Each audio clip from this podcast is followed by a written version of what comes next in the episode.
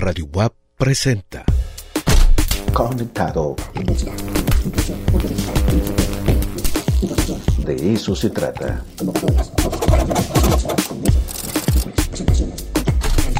De eso se trata.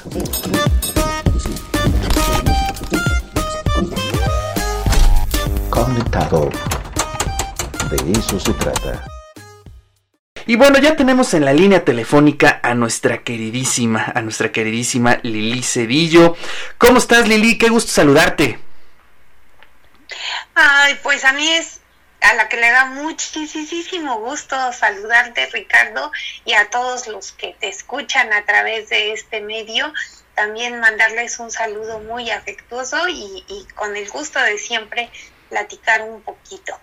No, la verdad es que estamos muy agradecidos contigo, que siempre nos das pues un poquito de tu tiempo. Sabemos que es bastante complicado y más en el contexto en el que estamos, pero creo que es muy importante que la voz de los especialistas llegue a la mayor cantidad de gente posible, a la audiencia de Radio WAP y un poco para actualizarlo, porque lo que debemos de entender, ya lo hemos platicado varias veces Lili, es que estamos ante un fenómeno nuevo y que prácticamente día con día pues vamos descubriendo cosas. Ni los científicos, ni los médicos, ni los políticos estaban teníamos esa ese antecedente, ¿no? Estamos ante un fenómeno nuevo y estamos descubriendo muchísimas cosas. Y eso es parte de estas colaboraciones con los científicos de nuestra universidad para que nos actualicen un poco qué hay en torno a la literatura académica, qué se ha eh, descubierto, cuál es la discusión que se da en estos momentos, Lili. Pues mira, eh, gracias al trabajo de mucha gente, ¿verdad? Que además de atender a los pacientes se da la tarea de publicar lo que está pasando, porque realmente es una labor muy meritoria el, el, que a pesar del cansancio y demás estén divulgando lo que están encontrando porque eso pues sirve para, para otras personas, en otros hospitales, en otros países, eh, esas experiencias son importantísimas. Y bueno, algo que ha surgido en los últimos días ha sido el, el hallazgo de que probablemente esté involucrado en el daño que causa este virus la formación de trombos, trombos pulmonares, lo cual eh, abre también la posibilidad de dar diferentes tratamientos a los que ahorita se han estado dando y bueno ya hay reportes de algunos grupos que dicen que, les ha ido bien. En el caso particular, em, eh, algo que, que, hay que, a veces es difícil de entender, pero hay que recordar eh, que está muy vinculado, es el proceso inflamatorio y la cascada de la coagulación. el proceso inflamatorio es un mecanismo de defensa que se llama innato en nuestro cuerpo. O sea, cuando nosotros, por ejemplo, nos, nos astillamos, esa astillita que, que penetró en, en, nuestra piel va a inducir un proceso inflamatorio.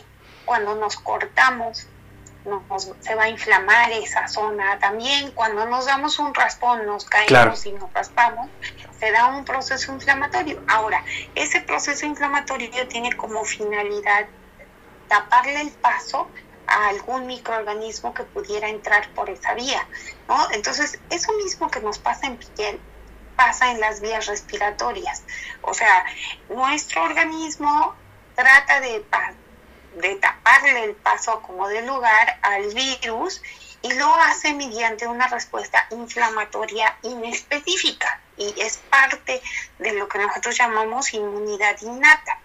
Ahora, esa respuesta inflamatoria está vinculada, relacionada, es parte de algunas otras serie de reacciones que se están dando en nuestro cuerpo. Por ejemplo, la cascada de la coagulación o sea, todos sabemos que cuando nos cortamos, nos hacemos una herida, inmediatamente se activa la coagulación para que para formar un, un taponcito y evitar que nosotros sangremos. Claro. Entonces, eso está pasando en los pulmones. Se forman pequeños trombos que en condiciones normales están hechos para impedir ese evento hemorrágico pero que extrañamente, porque la, la respuesta así es, o sea, la respuesta inflamatoria se puede ir hacia la formación de fibrosis, que es lo que se había reportado en un principio en los pacientes con COVID,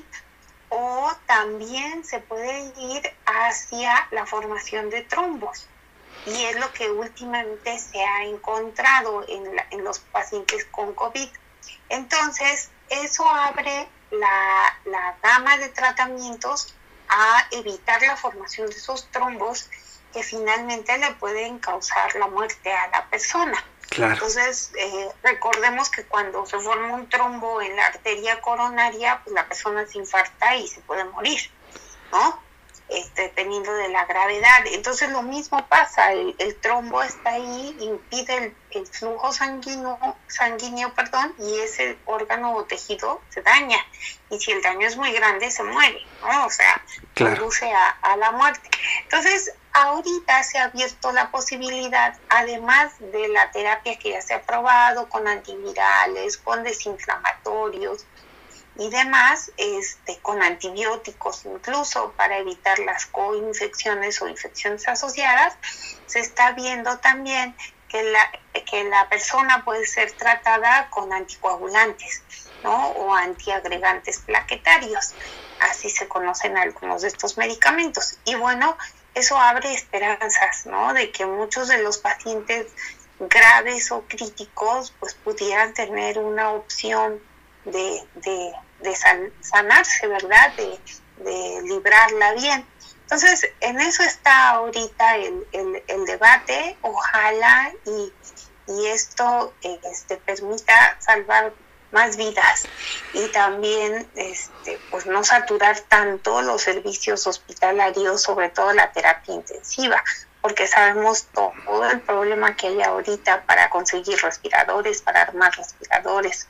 Es un problema realmente grave y crítico. Entonces, sí es importante que estemos al día, que estemos pendientes y, y, y, lo que decíamos, ¿no? O sea, lo bueno de ser el último equipo en exponer es que uno ya puede aprender de los que pasaron antes. Claro, creo que eso es algo bien importante, tener al día este tipo de información. Doctora, yo eh, he estado leyendo algunas discusiones sobre el tema de las pruebas. Es decir, eh, tenemos algunas pruebas en el mercado que mm, detecta precisamente las personas que tienen eh, COVID. Pero eh, hay otros dos escenarios que son interesantes, son importantes de distinguir. Las personas que ya lo tuvieron, ¿no? Para ver si son inmunes, o las personas que no lo han tenido. Es decir, hay una prueba para detectarlo, pero esos dos aspectos no los está cubriendo la misma prueba y eso eh, pone en peligro o más bien se complica el escenario, doctor. Exacto. Em, las pruebas en general que se están usando ahorita con fines de detectar o la presencia del virus, que es la técnica de PCR en tiempo real, o la presencia de anticuerpos que se hace con diferentes pruebas que detectan anticuerpos tipo IgG, IgM, las llamadas pruebas rápidas y mal miradas, este, algunas de ellas hacen eso, detectan IgM e IgG, pues unas tienen ventaja y sobre otras dependiendo de varias circunstancias. Por ejemplo, en los primeros días de la infección, lo ideal es hacer una PCR en tiempo real porque uno detecta las partículas virales y es muy difícil que en los primeros días de infección una persona ya haya sintetizado anticuerpos. O sea, la primera vez que nuestro sistema inmune ve al virus, en general a cualquier microorganismo, si es la primera vez que se lo encuentra, tarda 7 a 10 días en montar una respuesta. Exacto. Por, por, por muchas cuestiones, ¿no? O sea, han de cuenta nuestras células, los linfocitos reconocen algo como extraño, pero imagínense, reconocemos como extraño a cualquier cosa que de verdad es extraña. Entonces, esas células que reconocen al coronavirus, a lo mejor tenemos una célula en mil. Entonces, pues, para que ya montemos una respuesta efectiva contra el coronavirus, esa una célula que teníamos tiene que proliferar, o sea, tiene que que hacerse copias, por así decirlo, de esa, de esa clona, lo que se llaman clonas, y ya después ya sintetizar anticuerpos contra el coronavirus. Pero ese proceso de que a partir de una clona tengamos muchas células tarda entre 7 y 10 días, porque esas células se producen en nuestra médula ósea. Entonces, de aquí a que le manda la orden a médula ósea de que haga muchas copias de esa clona y, salgan esas células ya maduras y ahora sí monten una respuesta contra el coronavirus, de generar anticuerpos, pues, tarda entre 7 y 10 días. Por eso es que si nosotros tenemos menos de 7 días de haber empezado con los signos y los síntomas, pues es poco probable que tengamos anticuerpos. Claro. Ahora, sí se ha dado casos en que las personas detectan al virus pero no detectan anticuerpos, por lo que ya dijimos, o a la inversa, detectan anticuerpos pero no al virus. Y eso puede suceder porque si ya tienen anticuerpos, los anticuerpos son protectores. En la mayoría de los casos se llaman anticuerpos neutralizantes. Entonces, esos anticuerpos neutralizantes se van a estar echando a las células infectadas por virus y con ello pues van a disminuir la, la carga viral. Entonces llega un punto en que ya no encontramos al virus, pero sí encontramos anticuerpos o no encontramos al virus en cantidades detectables, lo cual significa que todavía estamos cursando con la infección, pero nuestro organismo va ganando la batalla. Claro. Entonces, por eso, cada prueba te da información distinta y te plantea un escenario diferente, ¿no? Ahora, estas pruebas de detectar anticuerpos a lo mejor no son tan recomendables en los primeros días, porque te puede conducir a muchos falsos negativos, pero sí son muy recomendables cuando la persona ya tiene entre 7 y 10 días. Y son todavía más importantes cuando ya queramos regresar a la normalidad ¿Por qué? Porque todas aquellas personas que tengan anticuerpos significa que ya estuvieron en contacto con el virus, hayan tenido o no síntomas. Ah, eso sí, eso está interesante, o sea, puedes detectarlo a partir de esa situación, pues. Exacto, entonces sabes que ya estuviste en contacto con el virus, pero sabes también que ya tienes anticuerpos que te pueden proteger.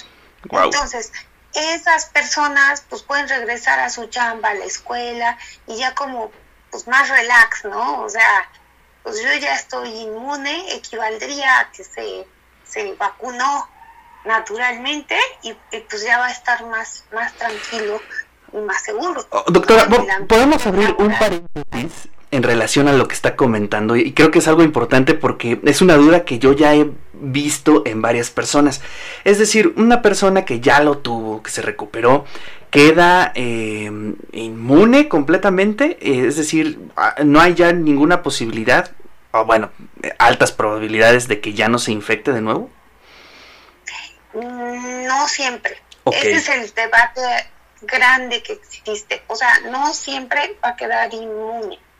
Este, ¿Por qué? Porque hay personas que ya tuvieron la enfermedad con signos, con síntomas, se curan, o sea, eliminan al virus y luego pueden recaer, ¿no? Entonces, lo que nadie ha podido demostrar hasta ahorita es si recayeron porque se encontraron al virus otra vez en el ambiente o alguien lo contagió o nunca eliminaron al virus del todo.